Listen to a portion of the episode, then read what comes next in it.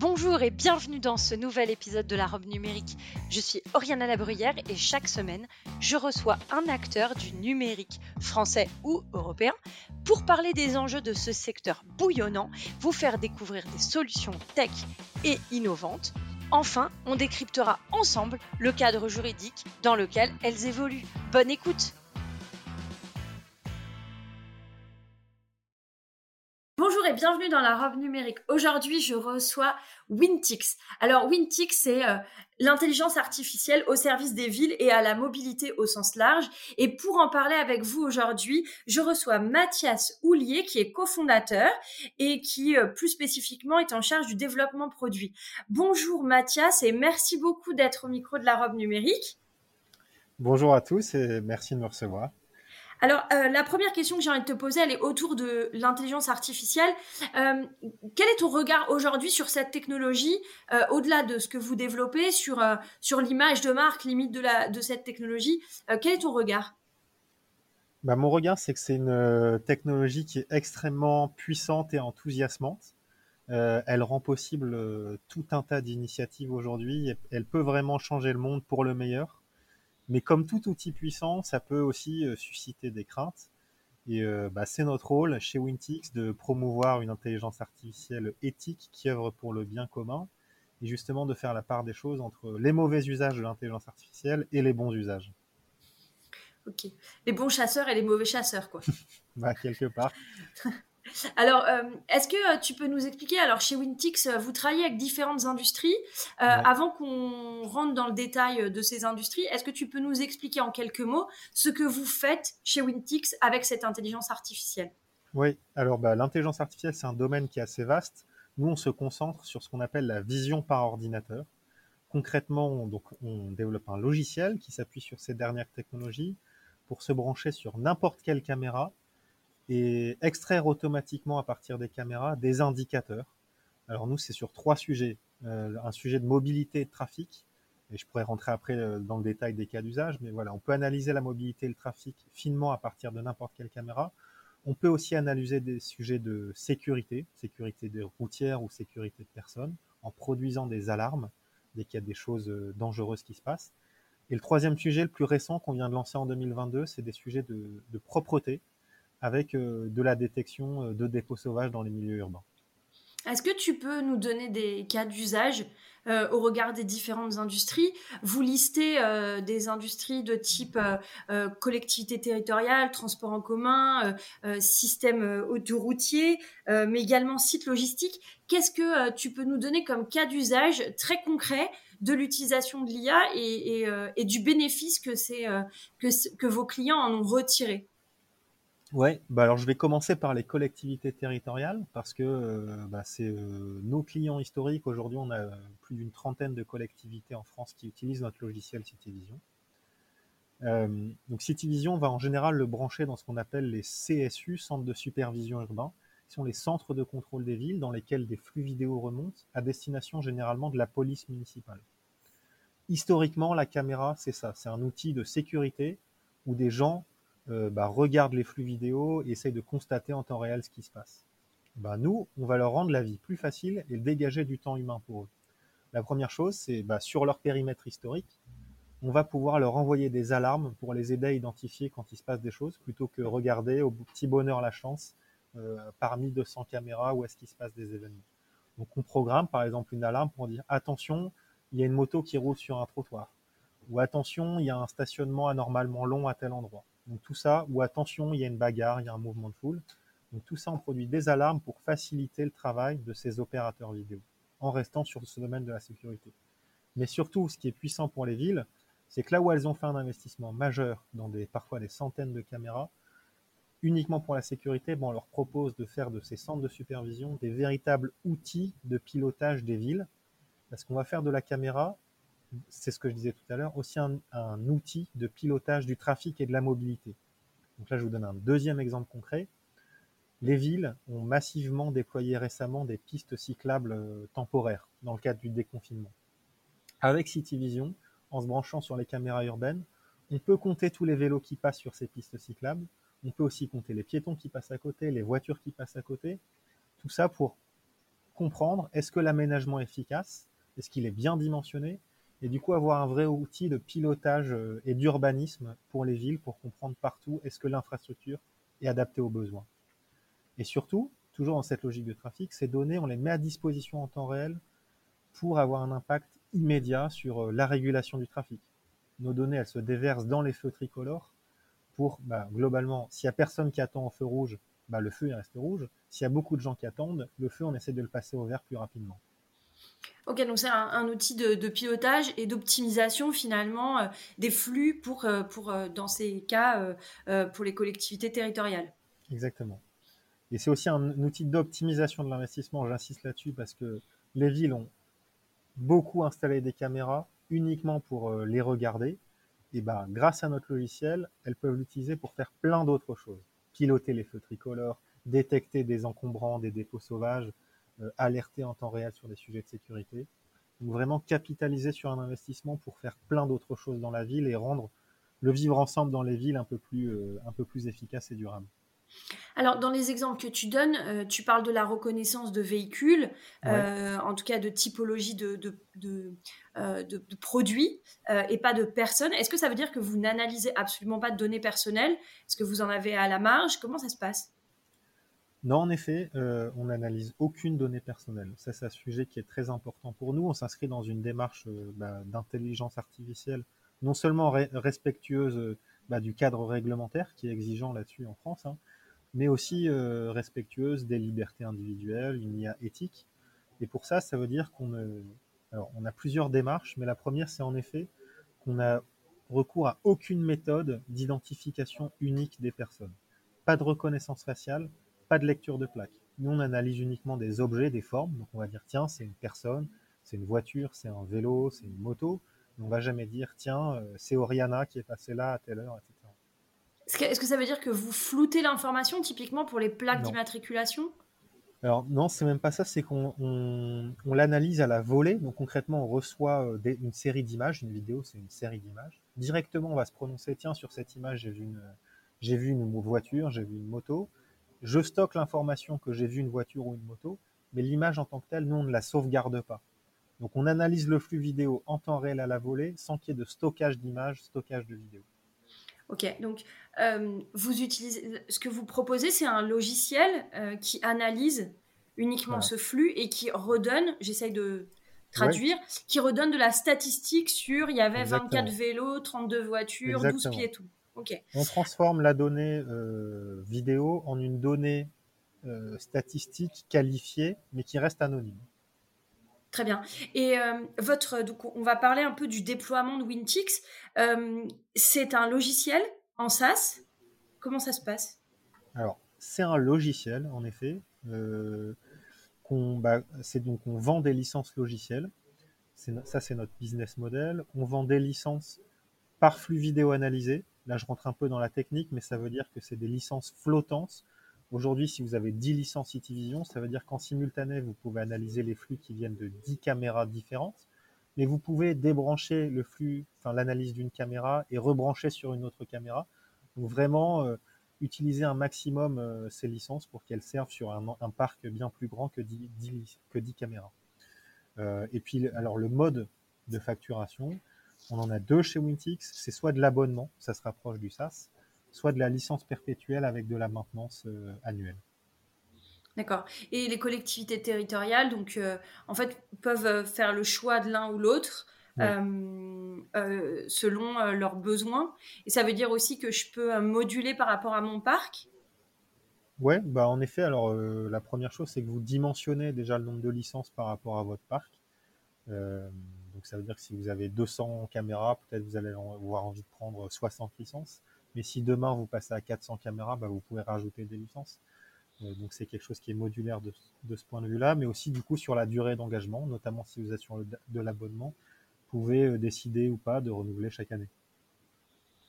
D'accord. Alors, j'aimerais euh, qu'on parle euh, quelques minutes de, de des, des, cas d'usage sur le secteur autoroute, infrastructure autoroute. Est-ce que tu peux nous donner des exemples de, ce que, de ce que vous captez et de, de l'impact que ça a surtout Oui. Bah, le, premier sujet sur autoroute, un peu comme dans les villes, c'est en général le comptage. Donc, le comptage, ça peut paraître anecdotique, mais c'est comprendre à n'importe quel euh, endroit du réseau euh, combien euh, de véhicules circulent pour pouvoir aussi identifier bah, de la fluidité ou de, l'engorgement et pouvoir informer de manière dynamique sur les panneaux que vous voyez sur autoroute. Tiens, il y a X minutes avant d'atteindre la porte maillot. Bah, pour avoir tout ça, il faut avoir des données sur l'état du trafic. Donc ça, ça, peut être une source de données qu'on fournit. Le deuxième niveau euh, sur lequel on peut accompagner des autoroutiers, c'est ce qu'on appelle la détection automatique d'incidents. Donc là, ça va être attention, j'envoie une alarme parce qu'il y a un véhicule arrêté sur la bande d'arrêt d'urgence. Attention, j'envoie une alarme parce qu'il y a un véhicule en contresens, et ainsi de suite. Donc tout un tas d'événements qui peuvent euh, à la fois être dangereux, mais aussi euh, générer de, un manque de fluidité sur un réseau, ben, on peut envoyer des alarmes pour que des opérateurs puissent rapidement constater surtout rapidement intervenir. Et le troisième niveau, euh, qui est assez prospectif mais qui va vite devenir concret en France, c'est tout ce qui est autour euh, du péage. Le péage aujourd'hui euh, va vous passer en barrière en France globalement, mais demain, il y a vocation à supprimer toutes ces barrières pour passer en ce qu'on appelle le péage en flux libre, ça, c'est un énorme impact euh, à la fois sur le quotidien des gens, c'est beaucoup plus simple, mais aussi environnemental, parce que en réduisant toutes ces phases d'arrêt et d'accélération, euh, l'empreinte carbone est largement réduite. Euh, donc les péages vont passer en flux libre, mais pour ça, il faut des technologies qui sont capables de, quand vous passez en dessous d'une barrière, dire bah tiens, c'était une moto, tiens, c'était une voiture, tiens, c'était un camion avec deux essieux, trois essieux, quatre essieux, parce que le prix que vous payez dépend de ces informations-là. Et donc là-dessus, notre technologie, elle aide aussi les, autoroutiers euh, à avancer là-dessus sur le péage de demain. Mais dans ce cadre-là, il faudra euh, euh, analyser la plaque. Oui, alors c'est des systèmes complets. Nous, on va se contenter encore une fois de dire tiens, le véhicule qui est passé sur cette voie à tel moment, il avait trois essieux, c'était un camion, etc. Mais après, le système va ensuite venir croiser avec d'autres informations. Donc, il y a eu une lecture de plaque ou il y a eu une lecture d'un badge, et tout ça est croisé pour consolider une information qui donne lieu à une facturation.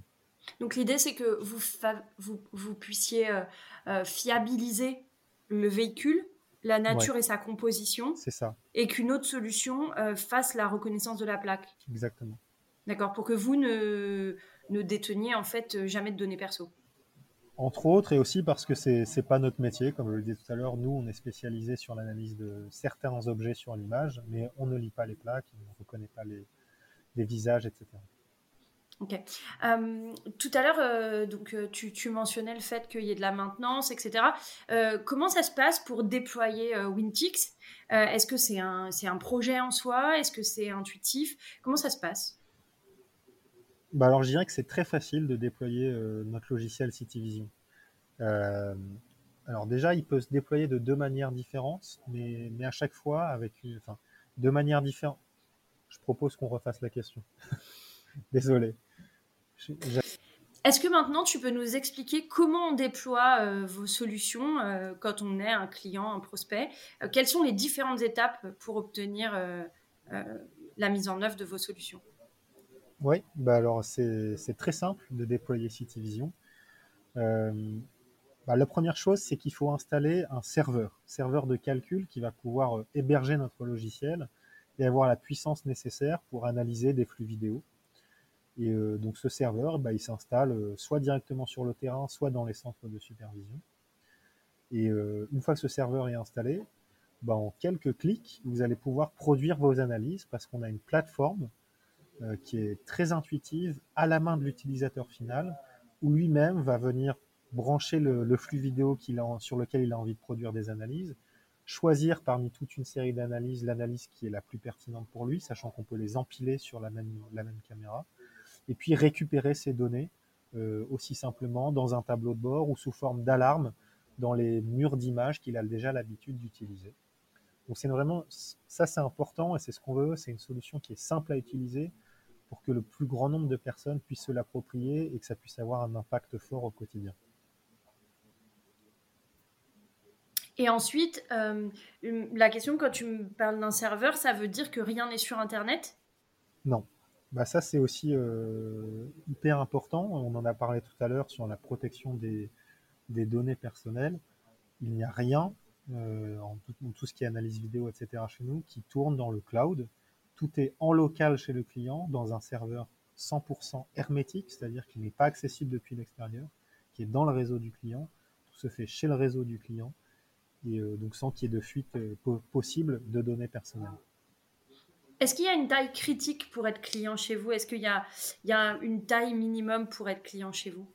Non, absolument pas. Euh, pour les raisons de simplicité que je vous ai expliquées aussi par la faculté qu'on a à s'adapter à beaucoup d'environnements numériques, on a fait des déploiements parfois à une seule caméra et parfois à plusieurs centaines de caméras. Donc il n'y a vraiment pas euh, d'enjeu. Nous, on a une solution qu'on appelle scalable, hein, pour reprendre des termes, donc qui est facile à, brancher à grande échelle, mais qui est aussi très simple d'utilisation, qu'on peut brancher sur des beaucoup plus petits périmètres.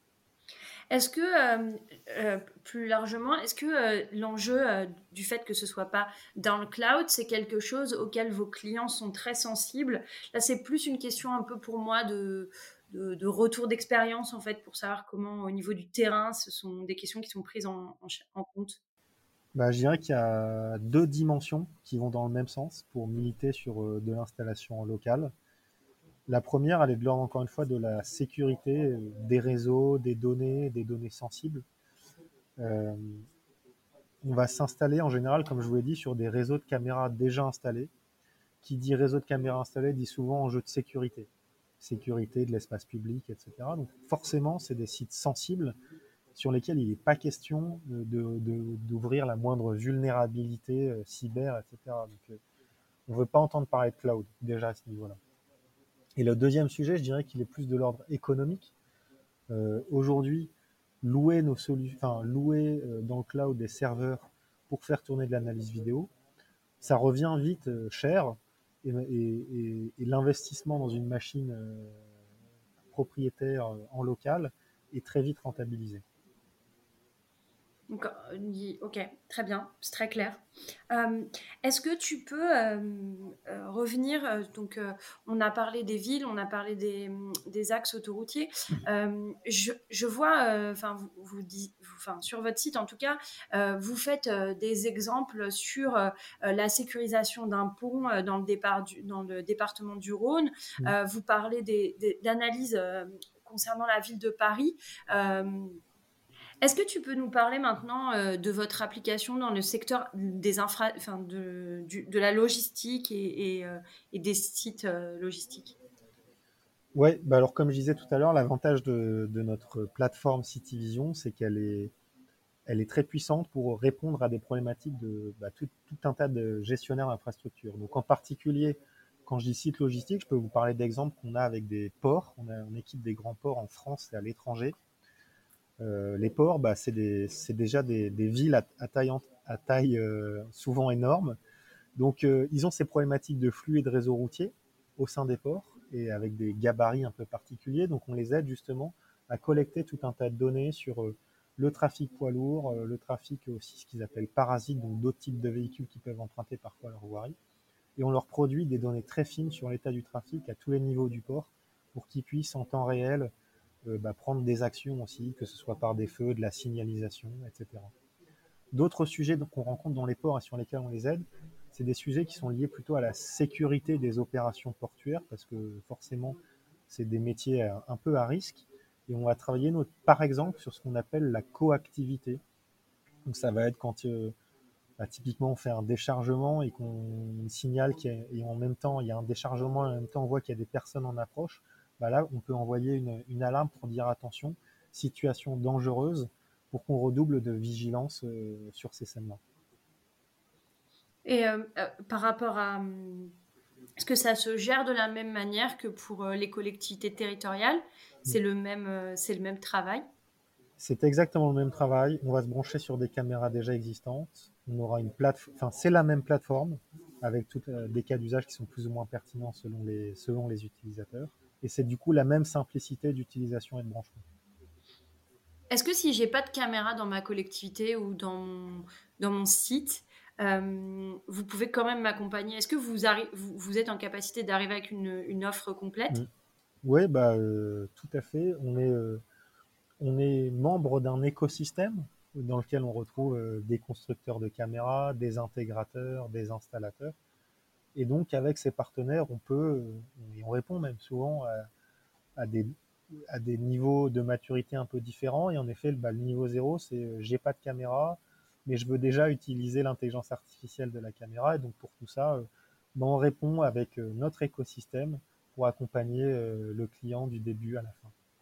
Vous êtes membre de de l'ACN. Est-ce que tu pourrais euh, nous en parler euh, rapidement en fait de ce choix de, participer euh, aussi à, des associations professionnelles il y, a, deux raisons derrière ça. La première spécifique à l'ACN, c'est que comme je l'ai dit tout à l'heure, on, se positionne pour une intelligence artificielle éthique et, on veut du coup rassembler autour de nous, bah, enfin, et parler avec différents acteurs d'une même voix pour tous les acteurs qui ont la même position que nous auprès euh, bah, des décideurs euh, et du grand public pour euh, les informer, les sensibiliser sur ces problématiques-là et voilà et, leur montrer toutes les initiatives que nous on prend en faveur bah, d'une intelligence artificielle respectueuse des enjeux de données personnelles.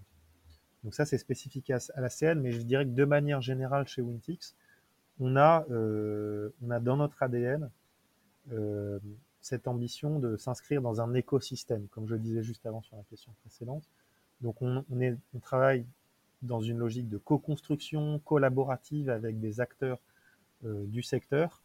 Et donc, on participe à ces associations professionnelles pour euh, bah, toujours faire avancer pour le bien commun, tous ensemble. On n'est pas là pour tout casser, on est là pour faire changer les choses, mais avec les acteurs en place et tous avancer ensemble. Écoute, merci beaucoup. On arrive à la fin du podcast. Euh, il me reste mes deux dernières questions traditionnelles. À quoi as-tu envie de dire non aujourd'hui? Bah, Pour rester un peu dans le thème, euh, que ce dont on a pas mal parlé dans le podcast, c'est bah, non à la diabolisation de l'intelligence artificielle. Euh, je l'ai dit, c'est un outil très puissant qui fait peur, qui est parfois mal utilisé. Et on a souvent en tête les exemples en Chine de euh, passeport euh, citoyen, là vous allez avoir une notation en fonction du comportement, de la reconnaissance faciale partout, etc. Ah oui, c'est possible avec l'intelligence artificielle. C'est pas du tout ce qu'on veut faire chez Unitix. Nous, on est là justement pour proposer une intelligence artificielle éthique qui va œuvrer pour un vivre ensemble plus durable, plus confortable, et tout ça en respectant les libertés individuelles. C'est possible d'utiliser l'intelligence artificielle en respectant les, les, libertés individuelles, les données personnelles, et c'est ce qu'on fait, et c'est ce que j'ai voulu vous expliquer tout à l'heure. Et donc je veux que tout le monde soit sensibilisé à ça pour faire la part des choses. Ok. Euh, à quoi as-tu envie de dire oui aujourd'hui? Ben, Je dirais oui à, plein de choses, euh, mais si je devais choisir une chose, c'est oui à, à la rencontre, euh, au partage, à l'échange, parce que c'est vrai qu'on sort de, de, deux années un peu compliquées où ça a été où les relations, euh, on va dire, euh, les relations un peu spontanées, euh, simples, etc., ont, pris un coup avec les confinements et les, toutes les, les, règles sanitaires. Donc je suis ravi d'avoir des nouvelles opportunités d'échanger, de faire avancer et bah, de partager avec plein de monde. Merci beaucoup. Merci beaucoup Mathias d'être venu euh, au micro de la robe numérique. Et puis, euh, je te reçois une nouvelle fois avec plaisir si vous avez euh, d'autres produits à développer chez Wintix. C'était un, un, plaisir de te recevoir et de découvrir cette solution. Merci beaucoup et à très bientôt. Merci beaucoup.